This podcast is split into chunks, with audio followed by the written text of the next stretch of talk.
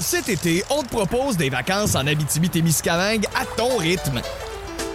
C'est simple, sur le site web nouveaumois.ca, remplis le formulaire et cours la chance de gagner tes vacances d'une valeur de 1500 dollars en Abitibi-Témiscamingue. Imagine-toi en pourvoirie, dans un hébergement insolite ou encore en sortie familiale dans nos nombreux attraits.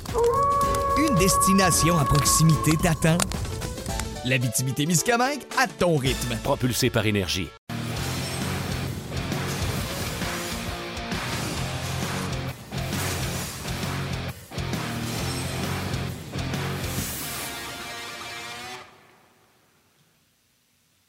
Jeudi tout le monde, bienvenue à cette toute nouvelle édition de On Jazz. J'espère que vous êtes en forme, que vous allez bien. Comme à l'habitude, on porte nos masques euh, toujours euh, au début, afin de vous rappeler notre petit engagement communautaire, l'importance de porter le masque, la distanciation sociale, se laver les mains en cette période difficile de pandémie. On respecte vos choix, mais nous, de notre côté, on pense que c'est une bonne chose. Alors, on le porte toujours en ouverture d'émission. Martin Lemay, euh, ce matin, j'ai pensé à te, trouver un titre, puis j'ai cherché fort, parce que je voulais en trouver un spectaculaire.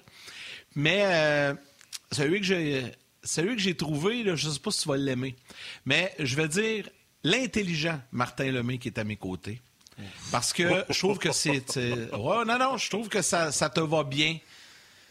T'es oh un gars brillant, t'es un gars intelligent. Je, vais le surprendre un peu. Il s'attend à ce que je sorte l'extraordinaire ou le, le, super ou le, le, Mais je trouvais qu'intelligent, ça allait bien pour toi, ça, ce midi. Comment ça va, mon chum? Ben, j'ai rien à rajouter là-dessus. C'est gentil. C'est un peu têteux parce que, écoute, je sais que tu le penses pas. Non, non, c'est pas vrai. Je te Ah non, c'est pas vrai, ça. C'est pas vrai. Je le sais, je le sais, je t'agnette. Hey, écoute, hier, en plus, j'ai vécu, tu sais, on portait nos masques à début de show, j'ai oublié, parce que nous autres, on se fait des meetings de 45 minutes, une heure avant le show, puis on se parle de tout sauf du show. Mais euh, hier, j'ai vécu ma première madame dans un magasin qui refusait de porter son masque, puis qu'on a expulsé à l'extérieur. Fait que, écoute, Hop, je pense qu'on a des petits, des petits problèmes de communication avec Martin. Son, Internet à pédale commence à faire, euh, à faire défaut. Je pense qu'on l'a perdu. Euh, je ne sais pas si... Non, il va sûrement revenir. OK. Ah, hop, tu viens de revenir. Je pense qu'on a as de la difficulté avec ton Internet, mon chum. On a rien. Je reviens, vas-y.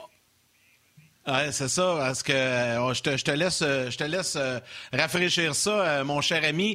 ben oui, tu nous racontais cette anecdote-là, on y reviendra, mais aujourd'hui, c'est une journée tout à fait spéciale pour nos voisins américains. Hein, c'est le Thanksgiving aux États-Unis. D'ailleurs, un peu plus tard à l'émission, Alex Tanguy sera avec nous, lui qui est un résident de la Floride. Donc, on va jaser de ça un peu. On va jaser de hockey avec Alex, c'est certain, mais on va parler un peu de, de cette journée spéciale, ce week-end spécial pour les Américains qui se déroule cette année dans une ambiance totalement différente, donc on va y revenir. Et qui dit Thanksgiving aux États-Unis dit aussi grosse journée de football. La NFL sera en action aujourd'hui. Devait avoir trois matchs, il y en aura deux parce que celui ce soir entre les Ravens et les Steelers, à cause des cas de COVID, a été reporté à dimanche. Donc il y a un match euh, ce midi à midi 30. D'ailleurs, c'est sur RDS. Et j'en profite pour saluer les gens qui nous écoutent ce midi sur RDS 2, RDS Info, puisqu'à RDS, on va présenter le, match euh, de football tantôt entre Houston et Détroit. Et un peu plus tard cet après-midi, à 16h30, ce sera Washington contre Dallas. Et ce soir, il n'y aura pas de match. Euh, donc, c'est la raison qui explique pourquoi on n'est pas à RDS ce midi, mais bien sur RDS 2 et RDS Info. Je salue également les gens qui nous écoutent via le RDS.ca, Facebook, euh, sur peu importe la plateforme, le YouTube également. Gênez-vous pas pour nous envoyer vos commentaires, vos questions, et ça va nous faire plaisir de vous lire tout au long de l'émission.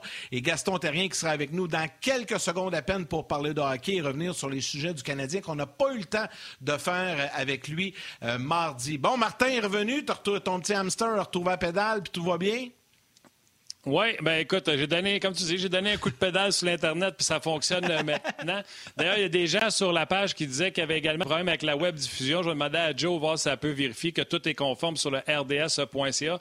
Tu as fait des salutations parce que je t'ai pas quitté en audio, je t'ai écouté. Si tu veux, On prend une habitude. Euh, moi, présentement, je suis dans rencontre de parents virtuels, puis je vais être honnête avec toi, je trouve ça fantastique. J'espère que ça va rester. Tu sais, on se demande s'il y a-t-il des affaires de la pandémie qui vont rester. Rencontre de parents virtuels, sans se déplacer. Ben les oui. profs vont finir plus de bonheur, les rencontres de parents.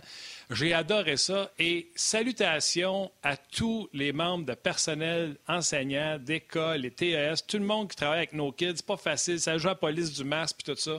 C'est vraiment une année difficile. Une journée à l'école, une journée à la maison. Tous ceux qui nous écoutent en live ou en différé, que ce soit à TV ou podcast, salutations, puis surtout un gros merci pour ce que vous faites pour nos kids. Oui, tu as tout à fait raison, Martin. Euh, tu sais, les- tu parles des gens du milieu de l'enseignement, puis euh, aussi dans, dans le système de santé. C'est incroyable ce que les- ces gens-là ont à vivre. Moi, dans mon coin, là, il y a eu des éclosions, puis euh, je connais des gens personnellement qui sont atteints et qui sont aux prises aussi à travailler dans des milieux de travail où il y a eu des éclosions. C'est pas évident pour ces gens-là. J'ai un de mes amis qui me disait, moi, je pars à, à chaque matin là, avec la peur au ventre. J'ai peur de, de- de l'attraper, Ah ouais. surtout de ramener ça à la maison. C'est pas évident là, de travailler dans ces conditions-là. Puis aujourd'hui, ben, on lève notre chapeau à tous ces gens-là. Comme, comme euh, François Legault, euh, lors de la première vague, s'appelait à, à- le nommer, à le dire souvent, nos anges gardiens. Ben, à tous ces gens-là, on vous salue aujourd'hui et on a une petite pensée pour vous. Donc, je vous dis, Alex Tanguay sera avec nous au cours des prochaines minutes. Mais tout d'abord, on va parler de hockey, du Canadien et des sujets avec Gaston Terrien qui est là. Salut, Gaston! Salut les gars. Gaston, Hey, Gas, euh, euh, on- écoute, vas-y. Non, ben, j'allais enchaîner avec le, premier sujet, mais tu, simplement dire, euh, tu sais, mardi, on a parlé, tu avais commencé à parler des jeunes un peu. Tu nous avais parlé de Suzuki, tu nous avais parlé de Kotkaniemi. Euh, tu sais, on avait commencé à faire le tour un peu là-dessus, puis on, a manqué de temps pour parler un petit peu des défenseurs, puis c'est de tout ça que tu voulais nous jaser aujourd'hui pour commencer. Puis, je sais pas si tu as vu, j'ai lancé sur Facebook aujourd'hui le sujet, j'ai nommé les- les jeunes joueurs parce que je sais qu'on va parler d'eux autres aujourd'hui. Romanov, Jo- euh, Yolson, Fleury. J'ai nommé Primo parce qu'il y a quelqu'un qui nous en a parlé, puis on va y revenir un peu plus tard. Euh, et Caulfield également, euh, de qui on va jaser. J'ai demandé lequel de ces cinq-là pourrait devenir pourrait atteindre le statut de joueur vedette chez le Canadien le plus rapidement. Mais je veux commencer avec les défenseurs. Je veux que tu me parles de Romanov. On le connaît pas beaucoup, on l'a pas vu jouer beaucoup, mais il faut en parler parce qu'il y a des attentes qui sont créées chez le Canadien avec vis-à-vis Romanov. Oui, euh, comme il y a des attentes qui ont été créées avec Suzuki, Kotkaniemi aussi devant. Et moi, si j'ai pas nommé Caulfield, puis tu as bien fait d'en le mentionner, Yannick, c'est simplement que je parlais des joueurs qui, je pense, qui l'an prochain pourraient ou devraient commencer la saison avec le Canadien de Montréal. Et Romanov est un, un de ceux qui va commencer la saison à Montréal. Je pense que du côté de Marc Bergevin et la direction, on lui a certainement promis un bon essai, c'est-à-dire un essai là, de haut niveau. Est-ce que ça va être un essai de haut niveau parce qu'on est dans la pandémie? Je ne sais pas. Mais avec ce qu'ils ont fait avec lui lorsqu'il est arrivé ici en Amérique du Nord, il l'a emmené avec eux euh, dans un voyage. Il n'a pas joué, mais il reste qu'il était près de l'équipe. Donc, euh, j'ai l'impression que du côté de Romanov, lui, il a vraiment une place à perdre. Ce que je veux dire par là, c'est que du côté gauche du Canadien, on a besoin d'un jeune défenseur, d'un défenseur qui va progresser rapidement, puis qui va devenir certainement un des deux meilleurs défenseurs du Canadien à gauche. Parce qu'à droite, il ne faut pas oublier qu'on a Petrie et Weber qui restent encore au moins 4-5 ans le contrat. Weber plus, mais Petrie. Donc, pour moi, c'est important que Romanov progresse. On l'a positionné dans un endroit où il va être à l'aise, c'est-à-dire certainement sur le troisième duo de défenseurs du Canadien. Est-ce qu'il va avoir du temps de qualité? Oui. Est-ce qu'il va être long? Je pense pas. Exemple, est-ce qu'on peut lui donner un, un 20, 30, 35 secondes sur l'avantage numérique pour voir ses possibilités offensives? Certainement. Est-ce qu'on peut lui euh, faire jouer la même chose un petit peu en désavantage numérique? Certainement. Est-ce qu'on va lui donner du temps de glace en fin de période, si la différence est d'un but d'un côté comme de l'autre? Peut-être, et en fin de match aussi. C'est là qu'il va prendre de la maturité et de l'expérience. Moi, ce que j'aime, c'est que du côté de Marc Bergevin, le travail a été fait pour entourer ces deux jeunes joueurs de centre. J'ai parlé de Suzuki et Kotkaniemi. Et là, maintenant, il le fait très bien avec Romanov. Maintenant, Romanov va jouer avec certainement un défenseur. On pense que ça pourrait être Kulak, qui est un gaucher, qui a joué à gauche, mais qui a un peu de vécu dans la Ligue nationale, qui est mobile, qui est physiquement imposant. Donc, pour moi, aucune pression sur les épaules de Romanov. Ce qu'on veut de lui, c'est qu'il progresse et qu'il devienne dans un laps de temps assez court, une saison ou deux, un défenseur qui va être un défenseur dominant pour le Canadien du côté gauche. Yann, je vais aller te voler la question sur euh, Facebook parce que c'était également la mienne. Tu viens de l'avoir, ben Romanov euh, s'entraîne avec Orlov et Sergachev. D'ailleurs, je vais revenir au contrat de Sergachev tantôt. Euh, le monsieur Patrice Freeze Roy dit, question pour Gaston, quel effet cela peut avoir sur Romanov de s'entraîner avec Orlov et Sergachev? Bien, premièrement, Patrice, Sergachev, c'est un jeune joueur qui est passé un court séjour très bref avec le Canadien de Montréal. Il a appartenu au Canadien. Il est entré dans une très bonne organisation comme Romanov entre avec le Canadien de Montréal. Et des conseils, il peut lui en donner, de dire, écoute, panique pas si à l'occasion tu fais tu restes un peu sur le banc, si tu n'as pas le temps de glace désiré, euh, si tu n'es pas considéré comme un premier défenseur, c'est le chemin que tu dois parcourir ou avoir pour être un défenseur un jour qui va. Stresse pas s'ils ne font pas jouer. Stresse pas s'ils te font sauter un tour. Ils vont te trader contre un francophone. Peut-être. Euh, c'est une joke, ça, c'est la décision du Canadien, c'est du Canadien de Montréal. Mais je pense que du côté d'Orlov, c'est la même chose. On va lui donner des conseils. Moi, ce que j'aime, c'est qu'il va y avoir une communication entre les trois dans leur langue. Et moi, je sais de quoi je parle. Quand j'étais en Suisse, à Berne, c'était du suisse-allemand l'entraîneur était finlandais. C'est pas toujours évident de ne pas parler ta langue lorsque tu veux progresser ou être comme moi, je suis un étranger, être un joueur dominant. Quand tu vas en Suisse, c'est pour dominer. Donc, dans son cas, lui, il va prendre des, renseignements, des conseils de la part de des joueurs qui ont vécu ce que lui va vivre pendant plusieurs saisons. Je trouve ça excellent. Il faut, euh, faut euh, qu'à Montréal, dans le cas de Romanov, puis je, je vous pose la question aux deux, les gars, là, euh, les attentes sont là.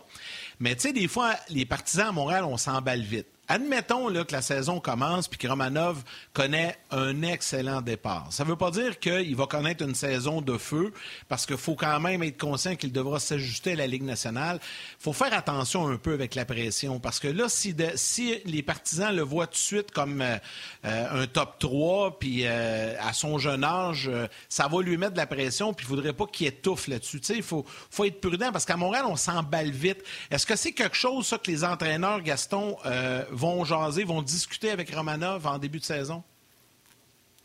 Premièrement, moi, j'ai été entraîneur euh, de Mike Ribeiro lorsqu'il est arrivé dans la Ligue avec Rouen Noranda, les Huskies, à 17 ans. Et j'ai été l'entraîneur de Vincent Lecavalier lorsqu'il est arrivé avec l'Océanique de Rimouski à 16 ans. Les attentes étaient très élevées. C'était des joueurs qui avaient une grosse réputation de talent, euh, de joueurs qui étaient pour faire la différence, surtout dans le cas de, je vous dirais, de Mike Ribeiro, parce qu'il avait 17 ans. Il est arrivé dans la Ligue junior majeure à 17 ans, donc un an plus vieux que Vincent Lecavalier. Mais c'est son camp d'entraînement qui fait foi de tout. C'est-à-dire que là, tu l'étudies, tu lui donnes la chance de jouer avec des bons joueurs, tu lui donnes du temps de glace, comme je dis toujours, de qualité, avantage numérique, euh, fin de période. Dans des matchs préparatoires, tu le fais jouer contre certaines euh, équipes où il y a des bons joueurs. Tu vas voir sa réaction, comment il va se comporter. Moi, je pense que dans le cas de, Romanov, on va y aller lentement, mais sûrement, parce que devant lui, il y a des gars comme Edmondson puis euh, qui sont des joueurs aguerris, qui sont capables de faire le travail, en tout cas euh, pour quelques matchs en début de saison. Et là, on va voir la réaction de Romanov. Et c'est Romanov lui-même qui va dicter son temps de glace par son talent, son implication et surtout la qualité de son jeu à son entraîneur Claude Julien. Pour Romanov, mon gars, le gars qui va jouer avec lui, pour moi, ce ne sera pas Kulak parce que, tu sais, exemple, ce que Bergevin avait dit sur Kulak, il l'aime, Kulak, il a donné une extension de contrat, mais Kulak est le pire ennemi de Kulak. C'est ce que Bergevin disait. Il faut qu'il ait confiance en lui puis que sa constance vienne. Puis pour ça, moi, je veux pas avoir Kulak à côté de, Romanov. Je veux que Kulak prenne confiance puis reste en confiance à côté de Petrie. J'espère que Monson, qu'on a déjà posé la question, qui a dit qu'il était confortable à droite, arrive ici avec beaucoup de confiance et rassure le kid à côté. Pour moi, Romanov, pour répondre à la question de, Yannick, Romanov a tout pour être une étoile dans cette ligue-là. Puis pour moi, une étoile, c'est un top 3 défenseur euh, sur une bonne équipe. Puis je pense qu'il va être ça. Mais ce qu'il y a de fun dans, dans le sujet que tu amènes aujourd'hui, Gas, c'est qu'il y en a plus qu'un plus qu'un qui peuvent être une vedette, plus qu'un qui peuvent avoir un impact dans une de hockey. Euh, tu il y en a un qui n'est pas dans la liste. Là. Ils ont dit beaucoup de bien de Norlander. D'ailleurs, euh, c'est Jean-Luc Pigeon qui euh, faisait remarquer sur le RDS.ca. Il y a Norlander qu'on dit qu'il va être excellent également. Je pense que Primo sera un jour le gardien but numéro un de cette équipe-là. Et je pense qu'on semble avoir oublié comment Jolson se, se, allait, avant qu'il se blesse gravement à l'œil, c'est un joueur de la Ligue nationale de hockey s'il retrouve ses repères. C'est un gars qui va jouer sur ton top 5. pas assurément top 4, mais qui va être sur ta troisième paire puis qui va te livrer des bons services. Pour une fois, le Gaston, là, on en a du matériel, on en a que c'est pas juste des patates. Il y en a, que, sans dire que c'est des sure shots, ça, s'en va dans le bon sens. Pour une fois, maudite affaire. Bien, premièrement, pour ce qui est de Romanov, je pense que le Canadien, à, court et moyen terme, le voit dans les quatre premiers défenseurs euh, de l'équipe. Euh, moi, je regarde la situation de Kulak. Il a, fait, euh, il a très bien terminé la saison avec le Canadien, qui était en deux temps. Il y a eu la pandémie, par ça, ils sont revenus. Il a très bien joué, il a pris de l'assurance. J'ai aimé son comportement. Ce que j'aime de Kulak, c'est peut-être pas le meilleur défenseur de la Ligue, mais il est mobile. Euh, c'est un gars qui doit être plaisant à être euh, son entraîneur parce que tu vois que c'est pas un gars qui dérange, mais c'est un gars qui veut apprendre, mais il joue dans ses qualités, dans ses possibilités et dans son rôle. Pour ce qui est d'Edmondson, euh, je vois mal le gars de le signer sur un contrat comme on l'a signé puis de le faire jouer dans une troisième paire de défense. Mais je le dis souvent, chaque personne a son idée, chaque personne doit défendre ses idées. Et dans le cas de Claude Julien, je suis persuadé qu'il a son idée, qui va jouer avec qui. Et comment on va euh, faire pour faire euh, de Romanov un joueur capable de venir nous aider dans un laps de temps où ça ne sera pas trop long, c'est-à-dire 3-4 ans, puis de le renvoyer des mineurs? Je pense qu'on voit quelque chose de bien en lui. Puis ce qui est important, c'est de le faire jouer avec quelqu'un qui va l'aider, pas simplement mentalement, mais qui va l'aider si jamais il commet l'erreur, euh, peut-être qui va permettre à, l'équipe adverse d'avoir une contre-attaque rapide. Il faut que ce joueur-là soit stable, il faut que ce joueur-là, ce joueur-là se sente à l'aise tous les joueurs de la Ligue nationale répondent la même chose. Est-ce que tu es à l'aise de jouer à gauche? Oui. Est-ce que tu es à l'aise de jouer à droite? Oui. Est-ce que tu es à l'aise au centre? Oui. Et souvenez-vous des réponses d'Alex Gatchenyov. Il était à l'aise partout et maintenant, il n'est plus à l'aise en nulle part. OK, il y a plusieurs commentaires, euh, plusieurs personnes qui, euh, font des comparables, puis je vais rapidement, je vais en lire quelques-uns. Euh, euh, en rafale. Il y a Patrick Avon qui a écrit, lui qui parle de, de Cole Caulfield, on aura l'occasion d'y revenir. Stéphane Dufresne, selon moi, Romanov va surprendre offensivement. Il a quand même 14 points en 14 matchs au championnat mondial junior avec les meilleurs de son âge. Euh, François Martin euh, pose la question, puis Gaston, je te laisserai répondre. Est-ce que Romanov pourrait éventuellement ressembler à Andrei Markov? Euh, Johan Leduc qui lui, hey les gars, ça fait deux ans que je vous suis chaque jour. Première fois que je vous écoute en direct, c'est vraiment cool. Brian Leblanc, voyez-vous Romanov comme un partenaire à Weber si la saison commence bien pour lui. Et Patrick Lepelletier dit Romanov prochain Duncan Keith. Donc déjà, tu sais, quand je te parle de pression, on le compare à Duncan Keith, on demande s'il pourrait ressembler à Markov. Tu sais, ça, ça va. C'est correct, c'est le fun que les jeunes nous envoient ça, mais ça, prouve à quel point à Montréal on peut s'emballer vite. Mais c'est difficile de comparer Romanov à ce moment-ci à quelqu'un, Gaston, non? Bien, premièrement, euh, j'ai entendu des, gens, et moi-même, je dis toujours que je compare Dano au style de jeu de Patrice Bergeron. Je ne compare pas Dano au joueur Patrice Bergeron. Je dis son style. Je dis que Dano pourrait être un bon Guy Carbonneau. Guy Carbonneau est au temple de renommée. Il y a trois Frank Selke, si ma mémoire est exacte. En tout cas, il y a quelques trophées. Donc, avant de comparer ces joueurs-là, faites vos preuves. Et vous allez, vous allez. Moi, je dis toujours que Guy Lafleur me disait toujours, Gaston, faut pas se comparer à personne. Fais ton propre nom. Et lui me racontait que quand il est arrivé dans la Ligue nationale, euh, il, aurait aimé avoir le numéro 4. C'est Jean Béliveau qui est allé le voir et il a dit Guy, fais ton nom avec ton numéro. Tu as le numéro 10, puis un jour, on va se rappeler de toi. Puis, voyez, aujourd'hui, Guy Lafleur est au temple de la renommée. On parle de lui comme un des meilleurs, sinon le meilleur que le Canadien a jamais eu. Donc, moi, de comparer Romanov à Markov, je n'ai pas assez vu jouer Romanov. Je pense qu'il va être un bon joueur de hockey si on le développe bien. J'ai confiance en l'organisation du Canadien. Mais je sais une chose, il n'y a personne qui va me faire dire que Romanov est aussi intelligent sur la glace par sa façon d'anticiper ah un jeu, sa façon de voir l'adversaire, sa façon de lire un jeu offensif et d'un jeu défensif. Et rappelez-vous, Markov était un attaquant lorsqu'il était plus jeune et il est devenu un défenseur. Il n'était pas le défenseur le plus robuste, mais comme intelligence, Romanov, là, fais tes classes. Après ça, je te comparerai peut-être à Markov. Euh, Yannick, tantôt, tu m'as fait flasher, euh, te nommer des gens, parce que, tu sais, Gaston, hier, on a, puis salutations, euh, tout, que tu passé du temps en Suisse on a demandé aux gens qui étaient de l'extérieur ou un peu partout de, nous écrire. Fait qu'on a eu autant Saint-Hyacinthe, Drummond que euh, à l'extérieur du, pays. Et euh, il y a des gens qui nous écoutent en différé Exactement. Il y a du monde qui nous écoute en différé. Je veux saluer Mathieu Tremblay, fidèle auditeur, même en rediffusion de On Jazz, avec Martin et Yannick depuis le Cambodge. Je vous écoute, puis il y avait une photo en plus. C'était sur mon compte Twitter. Il y avait une photo en plus. Il dit J'ai jamais raté un seul épisode depuis le début. Et salutations également à Nicolas Lamarche, qui est un, qui est un régulier. Gas, Romanov, je pense qu'on est d'accord sur euh, qu'est-ce qu'il va donner. Mais vous remarquez, les gars, on parle de Romanov, on parle de Jolson, qui n'a pas presque pas joué, on parle de Fleury. Mais il y en a un qui a joué pratiquement tous les matchs, qui a joué dans la bulle, puis on ne parle jamais de lui. C'est Victor Mété. Ben, moi, si tu veux que je te donne euh, quelque chose sur Victor Mété, moi, ça fait quoi, trois ans, quatre ans qu'il est à Montréal? Trois ans? Euh, euh, je me dis, est-ce que Victor Mété a progressé? Je pense que Victor Mété, moi, pour, ma, pour mon, opinion personnelle, je pense que Victor Mété a pris un peu de maturité, mais c'est le même joueur qu'il était lorsqu'il est arrivé. Sa progression, c'est peut-être pas fait autant que le jeune Girard qui est au Colorado, qui il était un dominant parce que physiquement très plus imposant. Même chose pour Victor Mété. Moi, j'aimerais, j'aurais aimé qu'il y ait un atout de plus qu'un autre. Et pour le comparer, cet atout-là, moi, je vous dirais que j'ai gagné ma vie. Tout le monde le sait que mon lancer frappé. Donc, j'avais cet atout-là de plus qu'un autre défenseur. Mon lancer frappé, mais j'avais pas le physique imposant. Mété n'a pas de lancer frappé, n'a pas un physique imposant, n'a pas un gros instinct offensif.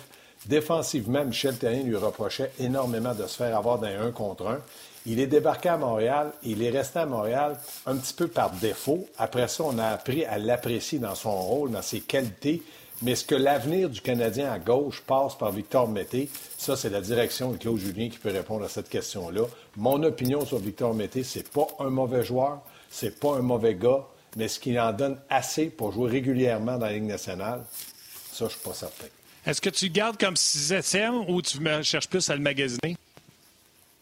Non, je cherche plus à le magasiner parce que moi, je trouve qu'un jeune joueur comme euh, septième, c'est pas quelque chose qui va faire progresser sa carrière. S'il avait 31 ans, 32 ans, il y en a souvent qui vont dire, écoutez, si vous avez un contrat à me donner d'un million, je peux être septième, je peux aller aider euh, votre club ferme, euh, le, Rocket de Lavage, pourra peut-être y participer et revenir aider vos jeunes. Mais un jeune comme Mété, il va vouloir jouer. Et moi, j'ai eu des contacts avec la Suisse. Et euh, j'ai parlé avec des, organisations de la Suisse et ils m'ont dit Victor Mété, pour nous, c'est un, joueur de la Ligue nationale, mais il ne sera pas assez productif pour nous en Suisse, ou il n'aura pas un rôle dominant comme défenseur défensif. Donc, est-ce qu'il peut y aller un jour? Peut-être. S'il n'y a rien d'autre à faire euh, euh, ici dans la Ligue nationale, j'y souhaite d'aller en Suisse, mais pour le moment, il y a des points d'interrogation sur lui partout, même en Europe. Là. Gaston, là, a... Oui, vas-y, vas-y. c'est parce qu'il y a Jean-Luc Pigeon qui dit sur RDS.ca, sur la page On jase, puis tu sais, on a 60 secondes. T'as-tu des souvenirs de Konstantinov? Parce que lui, il dit, pour moi, Romanov, c'est sûr qu'on veut tout le temps euh, trouver des comparables. Pour moi, Romanov, c'est Konstantinov à l'époque avec, euh, avec Détroit. T'as-tu des assez bons souvenirs pour ça, Gas? Oui, mais comme je te dis, euh, je pense que ces noms-là qu'on donne, ces joueurs russes-là qui, sont, qui ont été, je pense que des très bons joueurs, puis il y en a que leur carrière a été écourtée par blessure. Mais moi, je pense que dans le cas de Romanov, je ne peux pas le comparer à personne. Je ne l'ai pas assez vu jouer. J'ai aucun commentaire négatif à faire. Tout ce que je peux vous dire, c'est qu'on espère que, et je lui souhaite le, souhaite le meilleur, mais dans le moment, je ne me fais pas une idée de lui pour le moment. OK. Euh, je sais que la pause s'en vient, Gaston, puis là, on va parler des gardiens de but, puis c'était euh, mon lien. Alors, euh, Martin, je vais m'occuper de la pause, puis on va parler de Primo parce que là, tu n'es pas embarqué. Donc, pour les gens qui nous écoutent à la télé, on vous retrouve dans quelques instants après les grands titres. Cet été, on te propose des vacances en Abitibi-Témiscamingue à ton rythme. C'est simple, sur le site web nouveaumois.ca, remplis le formulaire et cours la chance de gagner tes vacances d'une valeur de 1500 dollars en Abitibi-Témiscamingue. Imagine-toi en pourvoirie, dans un hébergement insolite ou encore en sortie familiale dans nos nombreux attraits. Une destination à proximité t'attend. L'Abitibi-Témiscamingue à ton rythme. Propulsé par énergie. Non, ça a bien été, hein? Ça faisait longtemps que je ne l'avais pas faite, mais je l'ai faite. À coche. Ça a rentré direct, mon cher. Là, ce que je disais, c'est que là, on a parlé beaucoup des défenseurs. Puis là, pourquoi tu ris? Hey, On saura. On va débriefer ça après le show. Vas-y. on a parlé beaucoup des défenseurs. Mais là, on va parler un peu des gardiens de but parce que, puis là, j'ai réussi, pendant que tu répondais, Gaston, à la question, je voulais aller retrouver le commentaire, la question de, l'auditeur qui nous avait envoyé cette question-là mardi. C'est Éric Saint-Arnaud qui te demande, Gaston, qui te demandait mardi, mais on a dit qu'on était pour répondre aujourd'hui, puis ça va nous permettre de discuter de, de Primo. Est-ce que Caden Primo pourrait devenir et surtout va devenir un grand gardien dans la Ligue nationale? Est-ce qu'il sera le digne successeur de Carey Price?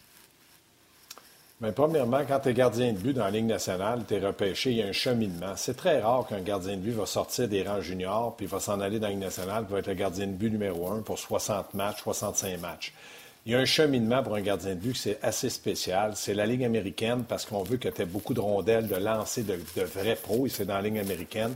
Puis après ça, il y a un autre cheminement. À l'occasion, ça peut être que tu vas être le numéro 2 pendant une saison ou deux. Puis après ça, tu vas devenir numéro 1 parce que ton gardien vieillit ou parce que tu vas l'avoir poussé vers le, qu'on l'échange ou quoi que ce soit. Dans le cas de Primo, ce qui m'inquiète, c'est que Carey Price doit lui rester au moins sept ans à son contrat. Il a une clause de non-mouvement. Donc, non-mouvement, c'est que tu ne vas pas euh, en ligne américaine, tu ne peux pas être échangé. Euh, tu dois rester avec l'organisation et il représente sur la masse salariale beaucoup de dollars, euh, des dollars très importants. Est-ce qu'il pourrait prendre la place de Jake Allen un jour? Peut-être. Mais ça, ça veut dire que tu vas jouer entre 20 et 25 matchs. Puis là, même encore là, est-ce que tu vas être capable de pousser à la porte un gars comme Carey Price? Ça va être très difficile, surtout si Carey Price disait Moi, je ne lève pas ma clause de non-mouvement il va être obligé de rester à Montréal. Est-ce qu'on peut l'envoyer dans l'américaine? Non. Est-ce qu'on peut l'envoyer à la maison? Oui. Là, tu l'envoies à la maison, puis tu le paies à la maison. Ça va devenir un, sujet de conversation lorsque Primo fera ses preuves ou lorsqu'il amènera le Rocket de Laval à gagner la Coupe Calder, à être un gardien de but dominant, à être renommé comme le meilleur gardien de but de la Ligue américaine, il devra avoir des atouts, des cartes dans son jeu pour prouver à l'organisation de lui donner un essai. Et ça, pour ma part, ça va passer comme gardien de but numéro un, qui va certainement prendre la place un jour de Jake Allen. Oui, mais tu sais, en tout cas, à peu près, là, Gas, euh, Carey a 33. Comme tu dis, après cette année, il lui reste 5 ans. Donc, il va jouer cette année la saison 20, qui est pas mal finie, 21. Après ça, il reste 5 ans de contrat avec une full no-trade, mais euh, Primo est à 21. Fait que euh, quand le contrat de Price va être fini, Primo va avoir 26-27 ans. L'âge pour arriver à son prime. Est-ce qu'il va avoir déjà partagé la tâche avec Price dans les deux dernières années, soit de 24 à 26 ans pour prendre la pole par la suite quand Price va prendre sa retraite? Tu sais, le timing est à peu près pas loin d'être parfait. C'est peut-être un petit peu trop long pour Price, ça aurait été mieux. Puis tout ça, si, parce que Price lui a fait les arrêts. Mais ça, c'est si Primo est capable de faire les arrêts au prochain niveau. Oui, puis euh, tu diras qu'à Primo, là, casse-toi pas la tête, un jour on te voit, puis là je te parle pas en tant que Martin Lemay, mais en tant que peut-être de directeur gérant du Canadien, dis écoute, tu nous intéresses beaucoup, mais on aimerait ça que tu restes à peu près 5-6 ans dans la ligne américaine tu vas faire à peu près 100 000 au lieu de faire des millions, mais sois patient. Un jour, peut-être qu'on va te donner la table. Non, non. Ça, là, je doute fortement que ça peut se passer comme ça.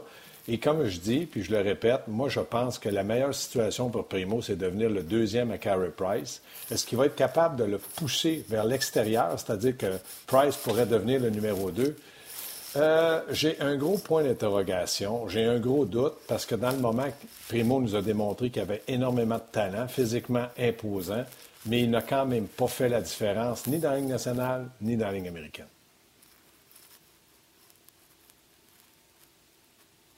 Bon, ben, Gas, un énorme merci encore une fois d'être là. On se rejoint. Ouais, ben, écoute, il y avait un délai, fait que j'ai décidé de prendre la pause. Gas, un gros merci. Euh, écoute, euh, euh, merci d'avoir été sur le show. On se rejoint la semaine prochaine sans faute. Puis passe un beau week-end. Merci d'avoir été là. Salut. Salut, Gas. Bye. Alors voilà. Euh... Écoute, ben là, je savais pas si t'embarquais ou j'embarquais avec j'ai entendu, puis à un moment donné, j'avais posé ben la dernière. comme je euh, c'est ça. Ah, c'est bon, c'est bon, c'est correct. Écoute, euh, Martin, vite, pour finir, pour finir sur Primo, là, Yann, là, Juste pour finir sur Primo, avant qu'on aille ses commentaires, là.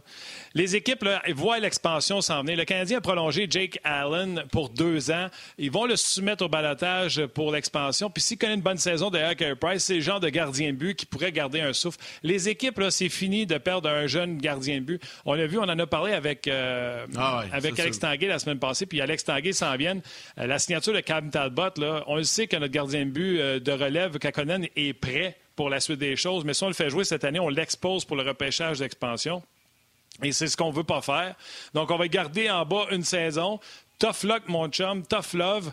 Mais pendant ce temps-là, on va faire jouer euh, à rotation, on va faire jouer Talbot et, et, Puis si jamais ça ne marche pas, on va donner quelques matchs aux jeunes tout en gardant dans la Ligue américaine pour être certain qu'ils ne jouent pas trop de matchs. Puis ça va être la même chose pour Kaden Primo. Si Allen part, ben Primo va être pendant 3-4 ans à pousser dans le derrière à Carey Price, puis on espère à donner des bons matchs. Puis le Canadien veut avoir la décision à prendre à dire est-ce que j'échange Primo parce que j'en ai un autre qui s'en vient puis je peux avoir un, gros retour sur lui ou je le garde parce que quand Price va être parti. Fait que je trouve que la situation du Canadien est très saine euh, à ce niveau-là. On va dire avec les salutations avant qu'on revienne de la pause. Oui, rapidement, ben, il y a Sébastien Lavoie qui écrit Yannick, tu es un champion des pauses. J'en ai fait une des deux dernières semaines, puis je l'ai eu, ça a l'air. Fait que je veux le saluer. Également, je veux saluer Pascal Poirier, qui lui nous écoute euh, depuis Rouen-Noranda. sais pas les boys, j'écoute à tous les jours. Meilleure émission de tous les temps. Ben, c'est très gentil. Salutations également à Gaétan Aucoin, Patrick Guillet également. Il y en a plusieurs comme ça qui euh, nous écoutent en direct et en rediffusion. Martin, je te laisse aller avec les commentaires sur rds.ca également. Oui, ça rentre à pleine pelletée. Euh, Steven qui parle à 35 ans. Price sera à ses derniers milles comme numéro un bientôt. Euh, Max Lapointe, salutations également. On va retrouver les gens de la télévision. On va poursuivre avec Alex Tanguay dans quelques instants.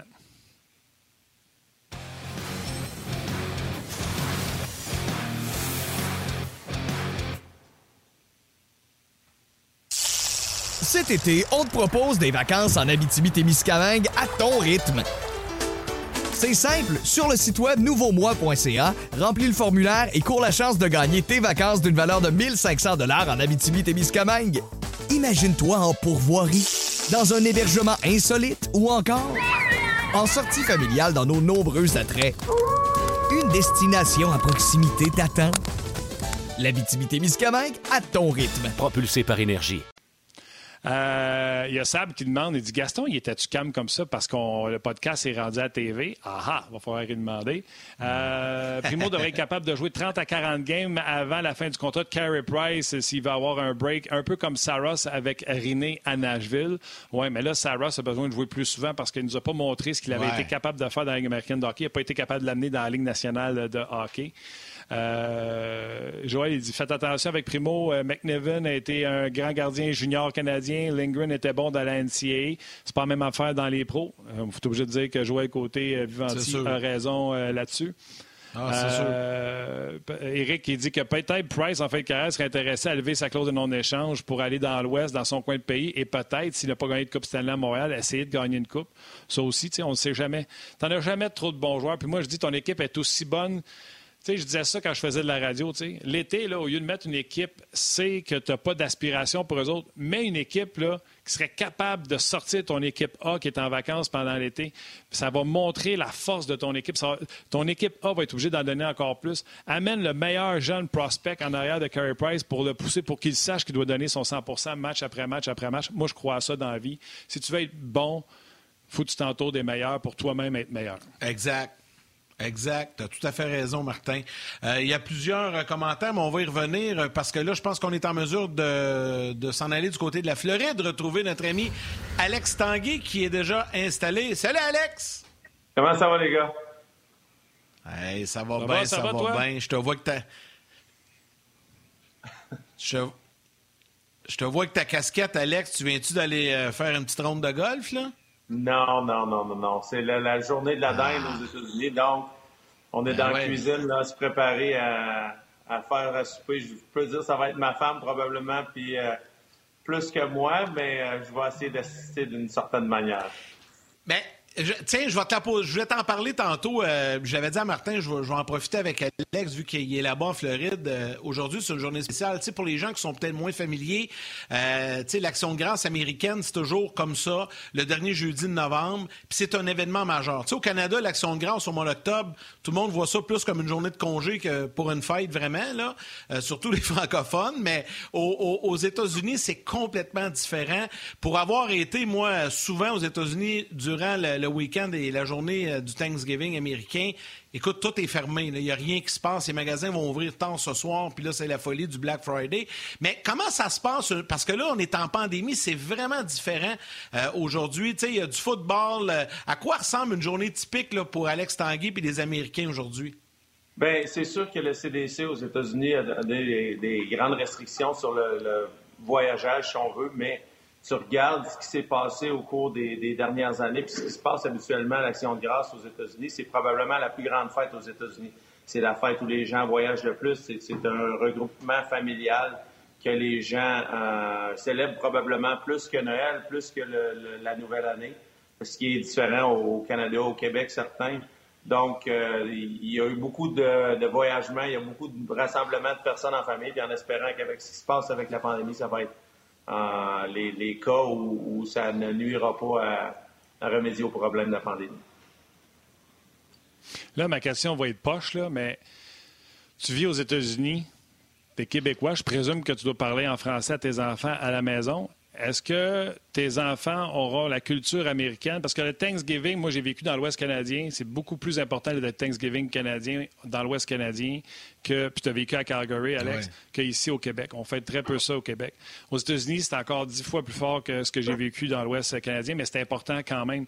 Toi, quand tu vas élever tes enfants, je présume tes élèves en français, mais est-ce que tu vas leur donner la culture du Thanksgiving, à quel point c'est important?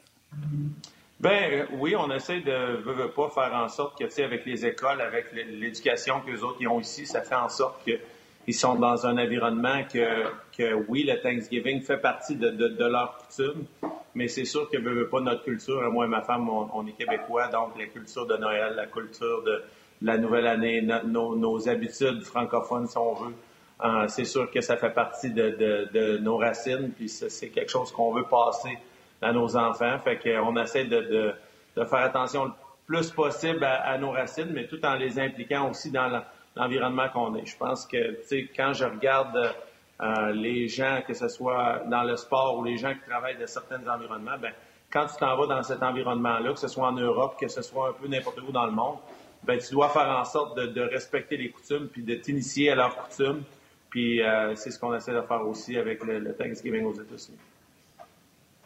Là, Alex, avant de parler de hockey, là, je veux juste te dire une chose, là, puis je vais te laisser le temps de penser à ça. Là, là tu m'as dit que tu étais pour préparer la dinde, surtout ta femme. Je sais pas si elle est déjà dans le four ou si elle est en préparation, mais si elle est en préparation, je veux que tu nous la montes avant la fin de l'entrevue. Tu sais, es avec ton téléphone, j'imagine? Il va falloir que tu nous montres la dinde, parce que c'est l'heure du midi, là. Ça va nous donner l'appétit, parce que si nous autres, il n'y en a pas de dinde aujourd'hui. On va en manger dans un mois à Noël. Euh, je te donne le défi d'ici la fin, OK? Je te donne le temps d'y passer. Mais là, avant, je veux qu'on, parle de hockey un peu, Alex. Euh, tu as sûrement entendu, euh, ben oui, c'est sûr que tu as entendu les commentaires à gauche et à droite concernant le retour au jeu. David Perron, sur nos ondes hier, il était assez clair, il exprimé son point de vue. Puis d'ailleurs, j'en profite là, pour le dire. David était est honnête dans sa démarche. Il, comprend, il comprend que les gens, la, population en général, des fois, peuvent interpréter le fait que les gars chialent un peu malgré les salaires qu'ils gagnent. Mais hier, là, il a vraiment pris le temps de l'expliquer puis de, de, donner son point de vue là-dessus. j'ai trouvé ça tellement bon. Je vais en rajouter sur David Perron. J'ai reçu beaucoup de textos d'amis, mais de gens des médias qui m'ont écrit à la suite de la chronique de David Perron sur notre show hier. Ah C'est pour te dire à quel point euh, il a fessé dans le mille et qu'il a été honnête. Je te laisse continuer à expliquer ce qui s'est passé à, Alex, mais je voulais juste te dire j'avais reçu beaucoup de communication à cet effet-là. Je pense que Perron l'a sacré l'autre bord hier. Exact. Puis parce qu'on n'est pas habitué à ça, des joueurs actifs commenter aussi ouvertement. Il n'y a pas de langue de bois, il a dit ce qu'il pensait, il a dit ce qu'il souhaitait, puis il a, fini en disant, écoutez, tout le monde veut jouer au hockey.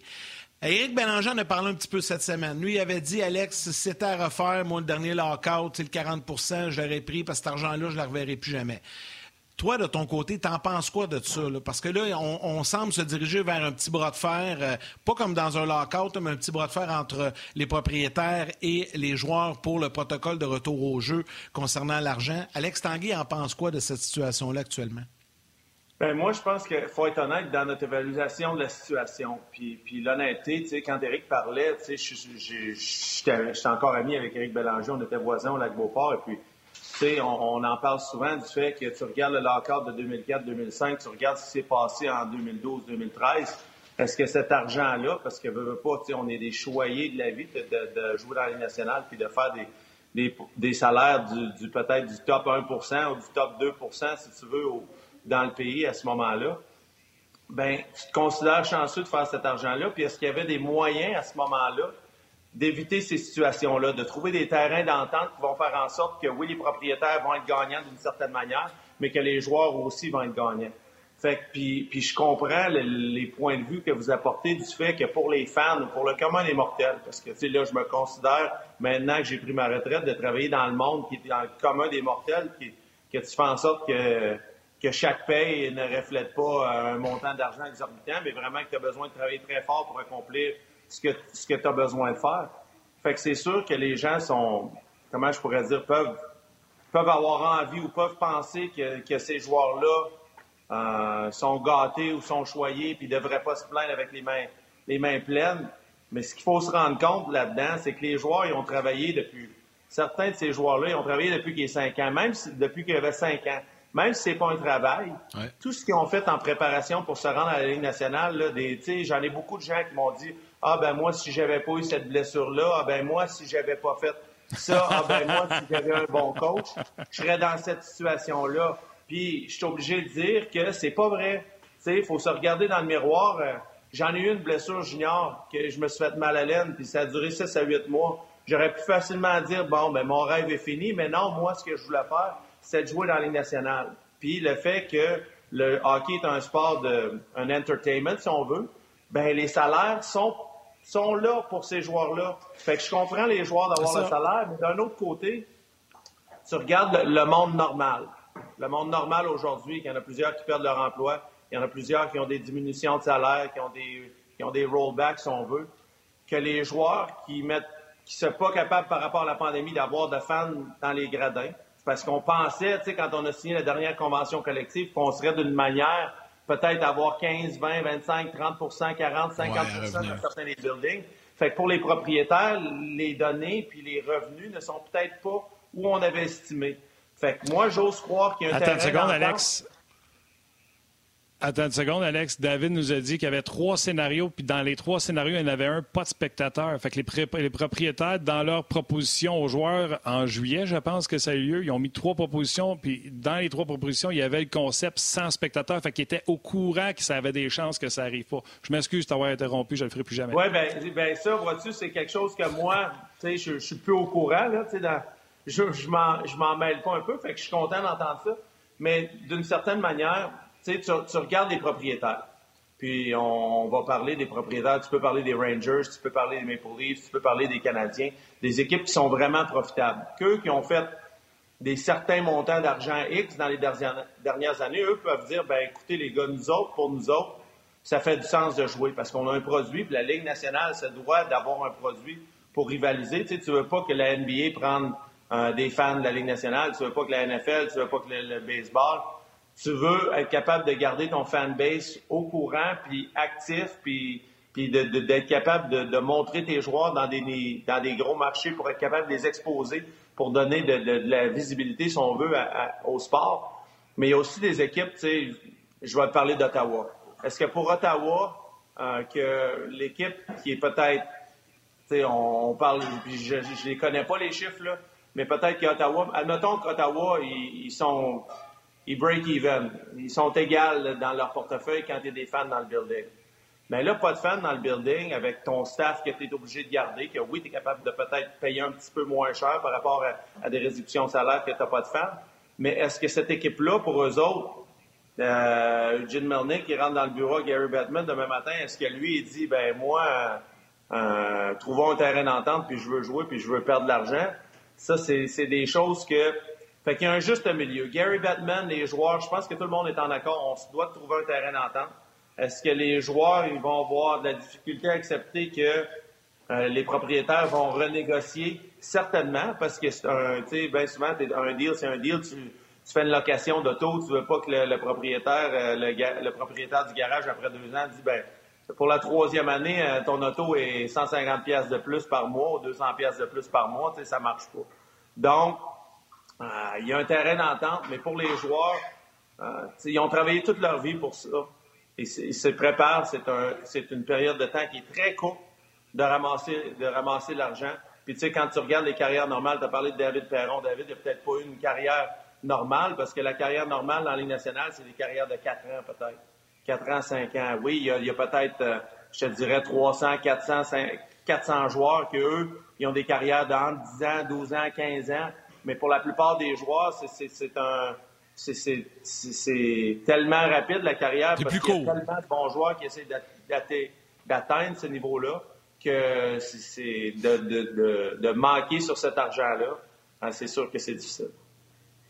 Je vais te poser une question que je ne sais pas si tu vas être à l'aise de répondre, mais je la pense sincèrement. On ne verra pas. Ben, remarque, Vlasic gagne beaucoup d'argent. Mais j'ai dit à Yannick l'autre fois en meeting, ne verra pas les Carey Price, que lui a caché 10 euh, des 11 millions qu'on lui doit cette année en signature de bonus au mois de juillet. On ne le verra pas monter au barricade et dire c'est pas juste que les propriétaires font. Il a eu son argent. Chez Weber, tous les gros canons là, sont dans cette situation-là. Est-ce que ça poutre la... ça Est-ce que ça met l'association des joueurs dans un dilemme parce que vous avez comme deux groupes, le groupe qui ont caché les super superstars et le reste des joueurs? Ben absolument. C'est, pour moi, c'est la chose qui est la plus difficile.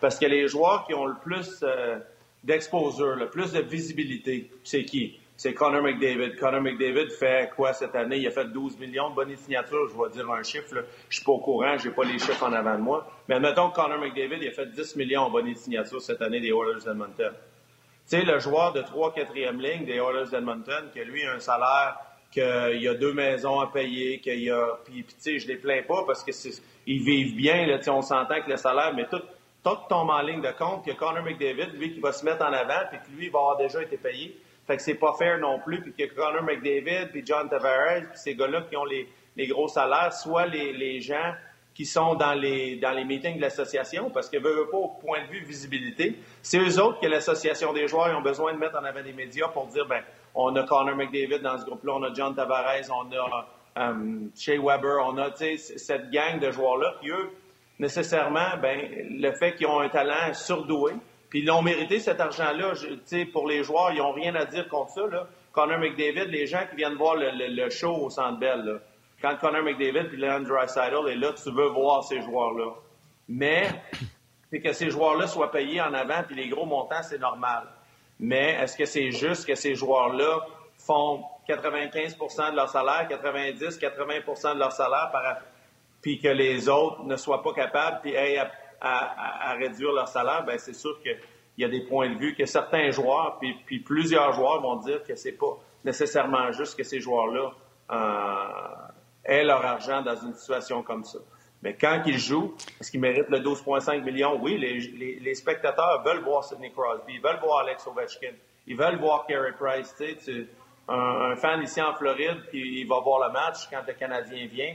Ben, j'ai rien contre Jake Allen, qui est un excellent gardien de but de la Ligue nationale, mais tu sais, euh, c'est sûr que je regarde pour mes garçons, le, nom qu'ils connaissent, c'est Carey Price. Ouais, écoute, Yann, euh, Alex, je suis allé chercher le chiffre. en as parlé, Alex. Connor McDavid va faire 14 millions cette année. 1er juillet, il a caché 13 de ses 14 millions. Un seul million lui reste à être versé. ouais, c'est justement... C'est comme Carey Price. Fait, fait tu sais, moi, je crois qu'il y a un terrain d'entente. Est-ce que les joueurs peuvent trouver une manière de... de c'est sûr que quand tu signes un deal, tu veux garder le deal, puis tu veux avoir le deal que tu as fait. Est-ce que ce deal-là est, changé par rapport aux données de la pandémie? Euh, moi, je pense qu'un des, des, points de vue qui fait peut-être penser les propriétaires puis qui fait peut-être changer la donnée, c'est tu regardes au baseball. Le baseball a une saison que veut, veut pas, le, fait que la pandémie est en pleine forme aux États-Unis, Ils ont une saison raccourcie, euh, raccourcie. Ils ont une saison qui a été difficile. Tu regardes les Dodgers de Los Angeles qui ont gagné la, Série mondiale, qui, ont, euh, qui sont venus euh, devant les médias pour dire qu'ils avaient perdu 125 ou 150 millions euh, de dollars durant le cours de la saison. c'est des, des, scénarios qui font penser que, veut, veut pas, le sport, puis c'est pas juste le hockey, le sport en général, est probablement un des business qui est le plus affecté du fait qu'on n'est pas capable d'aller mettre des, partisans dans, dans les gradins. Alex, j'ai un commentaire euh, puis une question de, la part d'un auditeur, mais juste avant, juste avant, une vite, vite, vite, vite. Euh, selon toi, on va jouer 15 1er janvier, 15 janvier, 1er février ou plus tard? Moi, je, dirais que ça s'enligne plus vers le 1er février. Tu penses déjà au 1er janvier, puis je sais que la Ligue nationale avait parlé du 1er janvier. Les choses sont rapprochées. Tu, sais, tu parles de la quarantaine au Canada, donc la plupart des joueurs, pour avoir une quarantaine au Canada, euh, les joueurs ont besoin d'être là rapidement pour avoir un, camp d'entraînement qui va commencer le 15 décembre. Puis est-ce qu'il y a des équipes comme les, euh, les sénateurs, comme les Sharks de San Jose, qui, eux, n'ont pas fait partie de la bulle? Est-ce qu'eux vont avoir 5, 6, 7 jours de plus là qu'ils ont demandé pour avoir dans le camp d'entraînement? Fait que si tu parles nécessairement de ça, euh, ben demain matin, il faut que les joueurs soient dans, dans leur ville respective, puis commencent la quarantaine, puis après ça, qu'ils commencent pour être prêts à commencer un camp d'entraînement qui serait vers le 10, 12, de, décembre. Donc, est-ce que c'est rapide? Oui. Est-ce que c'est possible un 15 de janvier? Peut-être? Euh, tu vois, ça, ça les joueurs à, aller au milieu de décembre dans leur environnement. Un, camp d'entraînement qui commencerait vers la fin de décembre, peut-être après Noël.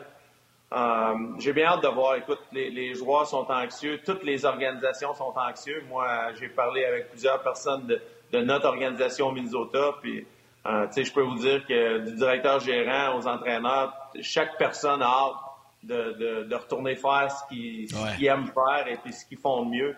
Donc, tout le monde a hâte de mettre euh, l'épaule à la roue, mais on va voir jusqu'à quand ça va arriver exactement. Bon, Martin, tu auras sûrement aussi des questions du public, mais euh, avant, non, mais avant, je veux juste poser une question. Euh, je veux prendre une question qu'on a reçue sur Facebook, puis je te laisse aller euh, par la suite, Martin. Parce je trouvais, je trouvais le fun, je trouvais que ça faisait un beau lien avec notre sujet tantôt avec Gaston. Il y a Cal Rodrigue qui écrit euh, Premièrement, Alex, félicitations pour ta carrière. Donc, ça, c'est la première des choses. Et ensuite, au cours de ta carrière, qui t'a pris sous son aile pour t'aider dans ton développement? Et, et par la suite, toi, As-tu à prendre quelqu'un sur ton aile et à aider un jeune joueur à se développer puis à apprivoiser la Ligue nationale?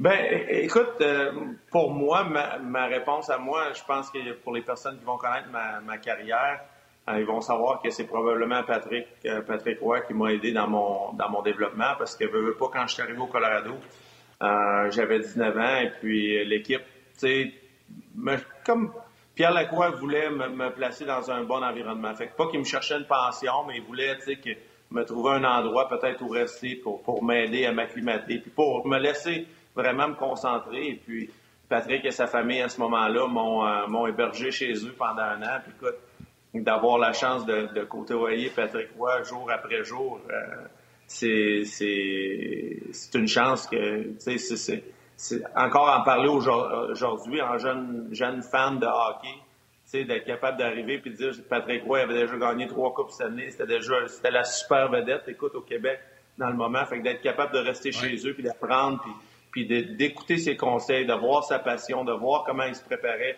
Ça a été des euh, pour moi, ça a été une période qui a été extraordinaire. Et puis pour répondre à ta deuxième question, est-ce que je l'ai redonné à plusieurs jeunes? Euh, quand Patrick est devenu mon entraîneur au Colorado, euh, on a repêché un jeune qui s'appelait Nathan McKinnon. On a repêché un, jeune qui s'appelait Nathan McKinnon.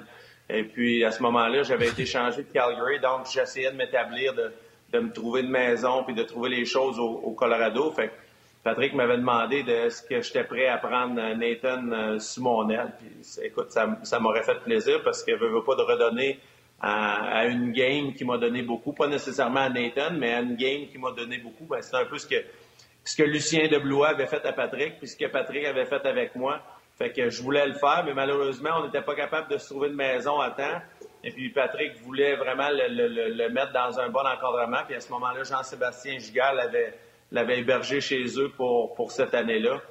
Euh, mais oui, beaucoup aux jeunes, tu sais, de, de, donner. Puis je pense que c'est un peu ce que je fais présentement avec, avec le coaching. Ça me donne la chance de partager mes, mon expertise, de partager mes histoires, de partager ce que, ce que je fais.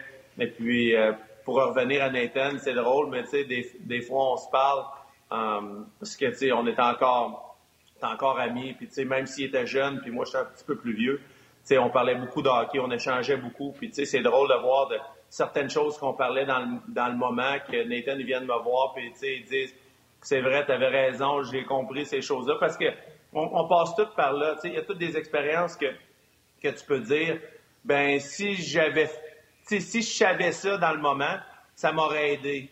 Mais tu sais, des fois, tu as besoin de le vivre, cette expérience. Je te fais prendre une petite pause, mon Alex, parce que la télévision va nous quitter. On se jase demain. Sinon, venez nous voir sur le web. Entre autres, on va parler de Caulfield.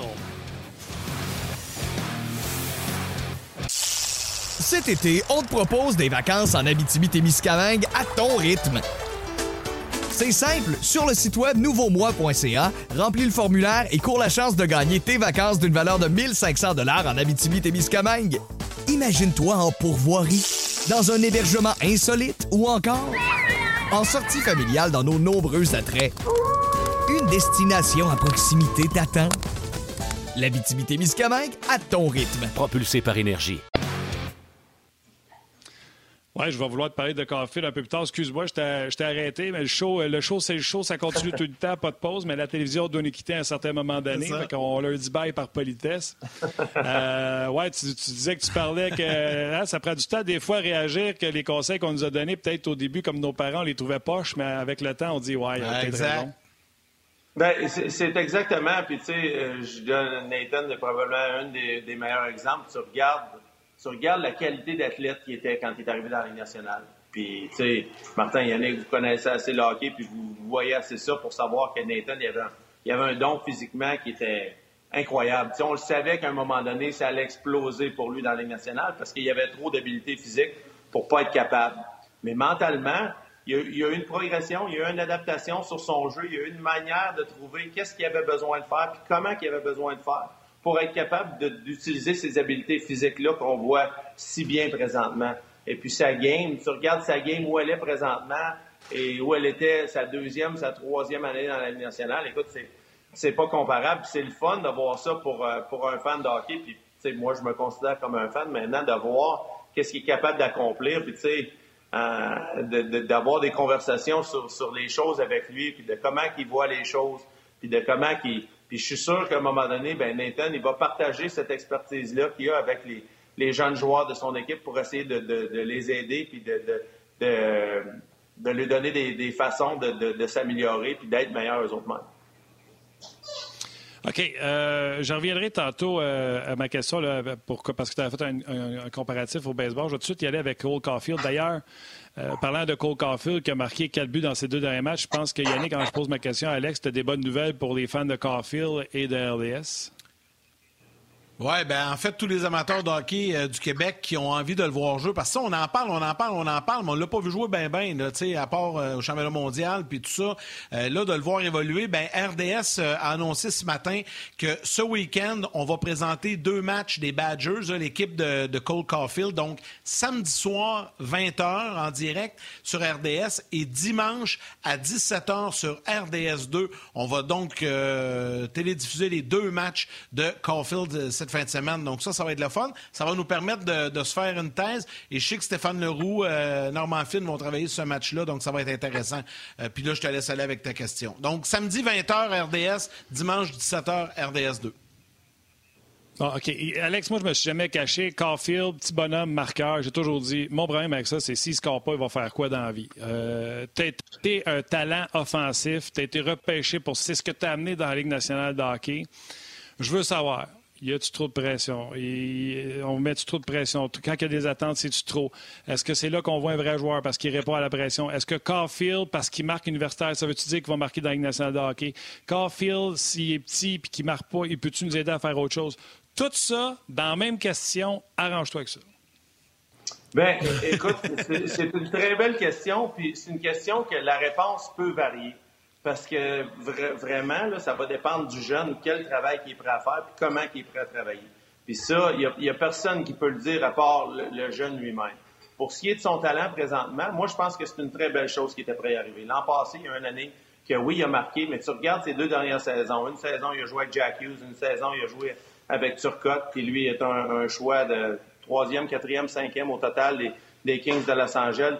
Deux joueurs d'exception. Fait que veux, veux pas, quand tu avec des joueurs d'exception, ben, la rondelle, elle vient toujours à la bonne place, elle vient au bon moment, ce qui permet de peut-être de, performer à, un, niveau, un niveau supérieur. Tu sais, tu regardes n'importe quel joueur, Brett Hall, euh, tu l'aurais fait jouer dans son prime à côté de Wayne Gretzky, ben c'est sûr qu'il en aurait scoré plus de buts qu'il y en a de scorer à, à, jouer avec un joueur qui n'était pas Wayne Gretzky à côté de lui. Fait que c'est sûr que ça, ça l'a aidé Cole Caulfield, mais la progression qu'il fait cette année, puis, puis tu sais, je connais très bien son entraîneur, euh, Tony Granado, puis tu sais, on, on se parle encore euh, des fois avec, avec Tony. Mais ce qui se passe présentement, c'est peut-être qu'il y a un petit peu moins. Il y a des bons joueurs au Wisconsin parce que c'est une équipe de premier plan dans les, dans les collèges américains. Mais il n'y a peut-être pas ce, joueur d'exception à côté de lui. Puis pour un joueur comme Cole Caulfield, d'être capable de trouver des façons lui-même de s'impliquer, de, de, de, trouver de, plus de, de façons d'avoir la rondelle, de, de manœuvrer, de, de, se créer de l'espace par lui-même un peu c'est une, une belle apprentissage qui cette année. pour les fans du Canadien, moi, je serais content de ça. Peu importe, tu sais, on, on, est souvent euh, porté à regarder, ben, ah, ben, il n'a pas fait de but pendant trois games, puis il est au niveau collégial, puis tout ça. Non, c'est, il est encore en développement. Puis ce développement qui était prévu là cette année, avec le fait d'avoir peut-être des, des joueurs de moins d'exception à côté de lui, il a besoin de travailler plus pour créer ses, ses, euh, ses chances à lui. Puis ça, dans la Ligue nationale, ça va l'aider. Est-ce qu'à long terme, Cole Caulfield va être un joueur avec le Canadien? Si sa progression continue, moi, j'ai pas de doute là-dessus. Est-ce que Cole Caulfield, même si, admettons que l'an prochain, Cole Caulfield décide de jouer, est-ce qu'il est prêt physiquement? Ça, ça reste à voir. On va le voir au camp d'entraînement parce que tu as beau être beau, beau puis bon comme tu veux dans le junior, dans les rangs collégiales. La Ligue nationale, c'est un autre paire de manches. Fait que des fois, tu regardes des plus petits gabarits. Je te parlerai de Yamamoto en, Edmonton. Est-ce que ça lui a pris un an dans les ligues mineures avant de, de trouver la force physique avant, de, avant que son patin, son explosion, sa force d'explosion sur ses patins euh, grandisse pour être capable de jouer au niveau de la Ligue nationale? Oui. Est-ce que maintenant, il est rendu un joueur d'impact dans la Ligue nationale? Je suis obligé de te dire qu'il est un des quatre, cinq meilleurs attaquants de cette équipe-là. Il est un joueur que McDavid puis Dreisaitl, il va aider beaucoup à avoir euh, à l'aile droite de, de jouer avec ses... Il va les aider beaucoup. Fait que, euh, est-ce que Cole Caulfield va arriver à ce moment-là? Oui. Est-ce que ça va être l'an prochain? Peut-être. Est-ce que ça va être dans deux ans? Oui. Mais Cole Caulfield, je le vois à long terme, si son développement continue, euh, je, verrais, je, verrais quelqu'un comme euh, Caulfield jouer à droite de Nick Suzuki, puis d'avoir quelqu'un qui travaille extrêmement fort de l'autre côté pour être capable de leur trouver des rondelles avec, avec de la grosseur, avec du gabarit. Ça, pour moi, ça formerait une ligne. Tu penses à l'intelligence de Suzuki, tu penses à l'habilité de, de marquer. Puis là, il est après à apprendre comment compétitionner, puis comment, comment euh, jouer une meilleure game, puis d'avoir quelqu'un qui travaille extrêmement fort, euh, comme un, palade de l'autre côté, qu'est-ce qu'il fait à Tampa pour le trio de, de Pointe et Kucherov, ben ça, pour moi, ça serait un vrai euh, trio numéro un dans quelques années pour le Canadien. Là, tu disais tantôt, Alex, en début de, réponse, que tu parlais que tu, connais bien Tony Granato, que tu jasais avec lui. Euh, tu, tu, tu jases pas mal? Mettons, on jase comme ça. Les jases de quoi, le Granato, c'est ainsi? Qu'est-ce qu'il y a de bon à dire, le Tony? non, on, se parle, tu sais, on se parle entre amis. Tony, c'est un, un, entraîneur au Colorado. Pour moi, Tony, j'ai été chanceux de l'avoir. Euh, il m'a vraiment aidé à, euh, à, des moments dans ma carrière. Puis, ça, c'est quelqu'un que j'ai toujours resté en contact. Fait que moi, on s'est parlé, je crois, il y a peut-être avant qu'il commence le premier match. Et puis, on, se parlait. Ma plus grande question, c'était comment, comment vous organisez votre cédule, comment que les choses marchent. Puis, tu sais, il parlait que l'équipe était dans deux chambres différentes, comment que les meetings étaient sur Zoom, comment qu'ils faisaient plein de choses différentes qui est pas, qui est pas commun. Tu sais, tu penses au, mettons, la journée de match. Euh, tu sais, il y a une pratique matinale. Après la pratique, il y a un meeting sur ce que, mettons, l'avantage numérique, des avantages numériques. Le soir, tu fais le 5 contre 5, puis tout est dans la chambre. Mais là, présentement, d'avoir deux chambres différentes, d'avoir beaucoup d'isolation, ça change de beaucoup la, préparation, puis comment que les choses se passent. Fait que c'était plus la dernière conversation qu'on a eue. C'est pas nécessairement à propos de, joueurs ou à propos de, système, c'est vraiment à propos du, jour au jour de, la, réalité de la pandémie. Comment on gère ça? Ouais, c'est correct, c'est intéressant. C'est le fun que tu nous racontes ça. Oui, puis. Ouais, non, c'est super. Écoute, si tu avais dit que Cole Caulfield, c'était un, un, must, euh, on aurait aimé ça que tu nous le dises, mais garde, on va attendre. non, il y, a des, il y a des excellents joueurs. quand, quand tu parles de Caulfield, tu penses à Holloway qui est, à, il est repêché à Edmonton cette année. Tu penses à. Ils ont plusieurs, tu sais, ils ont, il y a eu plusieurs joueurs tournés, puis il va continuer d'en avoir. Wisconsin, c'est un, c'est un programme d'exception aux États-Unis. C'est un, c'est un programme. Le Wisconsin adore son, adore son programme de hockey. Fait que, continue d'avoir des joueurs d'exception, mais certainement là, que pour, pour avoir parlé de, de Caulfield avec Tony, il, en parle. Il y, a, une différence toujours. Puis tu sais, je, l'ai dit, j'ai, eu la chance de jouer avec Stamkos, avec Sakic, avec Eginla, qui sont des, on va, on va considérer des shooters d'exception. Des, des gars que peu importe comment vite, comment mauvaise la passe aller, ils vont toujours trouver une façon de, de, de mettre la rondelle dans le but. Ben, c'est, les, les, les les comparables, c'est la vision que je me suis fait donner de Cole Caulfield. Peu importe où tu vas mettre la rondelle, la rondelle elle va trouver une façon de, se faufiler dans le fond du filet. Puis ça, c'est un don que vraiment pas beaucoup de joueurs ont. Scoreur euh, toute sa vie, scoreur à l'université, ça veut dire qu'il va scorer? Parce que c'est ça, là, lui, c'est ça qu'il fait dans la vie, scorer. C'est pas, pas un, un selkie, là. Est-ce que si tu scores partout dans ta vie, ça veut dire que tu vas être un scoreur NHL? Non. Il n'y a pas de garantie. Il n'y a vraiment pas de garantie parce que la Ligue nationale, comme je disais tantôt, c'est un autre paire de manches. Tu sais, l'entonnoir continue de monter vers le haut, puis, puis se rétrécit, se rétrécit. Donc, la Ligue nationale, tu sais, t'as beau dire, le gars, c'est un gars de troisième trio. Euh, tu sais, le gars de troisième trio, là, euh, je peux t'en nommer plein qui étaient dans les premiers marqueurs de, la Ligue junior majeure du Québec ou de la Ligue de l'Ontario ou de la Ligue de l'Ouest qui sont des troisième, quatrième lignes dans la Ligue nationale. La Ligue nationale, c'est des joueurs d'exception. Donc, le fait que l'entonnoir rétrécit comme ça, est-ce que ça, veut dire que tu es un marqueur au niveau junior, que tu vas être un marqueur dans dans la Ligue nationale? Absolument pas. Est-ce que c'est un don qu'il y a? Oui. Est-ce que c'est un exceptionnel? Je pense que oui. Mais euh, de quoi va être sa game? De quoi va consister sa game? C'est pour ça que je disais un petit peu plus tôt que je suis content de voir qu'est-ce qui se passe présentement avec lui. Parce que son évolution, puis j'ai regardé euh, ici aux États-Unis, on avait des matchs euh, la, semaine dernière. Ils ont joué contre Penn State.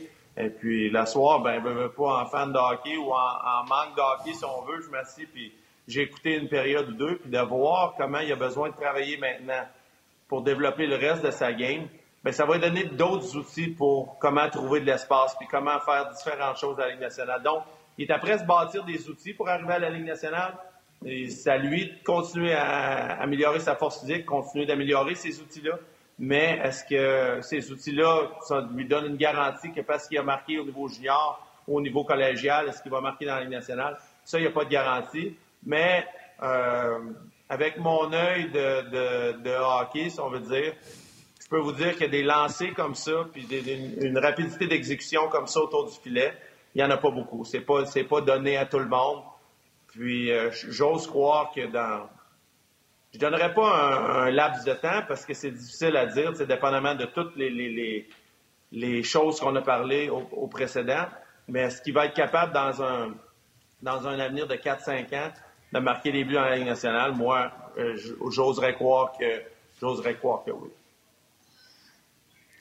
Alex, on est déjà rendu à la toute fin, mais juste avant, là, euh, es-tu proche ta dinde? non, pas proche. Et puis j'ai eu des restrictions qui étaient déjà dans le pot et qu'on ne pouvait pas la sortir. Ah, ah, ah, OK, c'est bon, c'est bon. Écoute, vous mangerez ça à notre santé ce soir. Alex, c'était bien, bien le fun. Ça fait plaisir, ouais, c'est toujours le fun. Hey, salut Alex, merci. Bon, bon, bon, happy Thanksgiving, comme on dit. Bye, merci. Euh, il failli, failli avoir un morceau de dinde, moi, là, à midi, là, un morceau de dinde virtuel. C'est pas que j'ai pas essayé, ah mais ça n'a pas marché. ah, hein, ben, un peu, là. Rendu à 1h05 comme ça, ça c'est ça. Ben, euh, écoute, euh, il y a des matchs de football qui euh, sont en cours. On va regarder ça. Il y a J.J. Watts qui vient de faire une interception pour faire un toucher chez les Texans de Houston. J'ai vu ça du coin de l'œil pendant qu'on terminait l'émission. là, j'ai bien hâte de me faire un petit, petit lunch. Je m'installe pour travailler dans le bureau avec la télé dans le coin pour regarder les matchs de la NFL. C'est bien, bien le fun.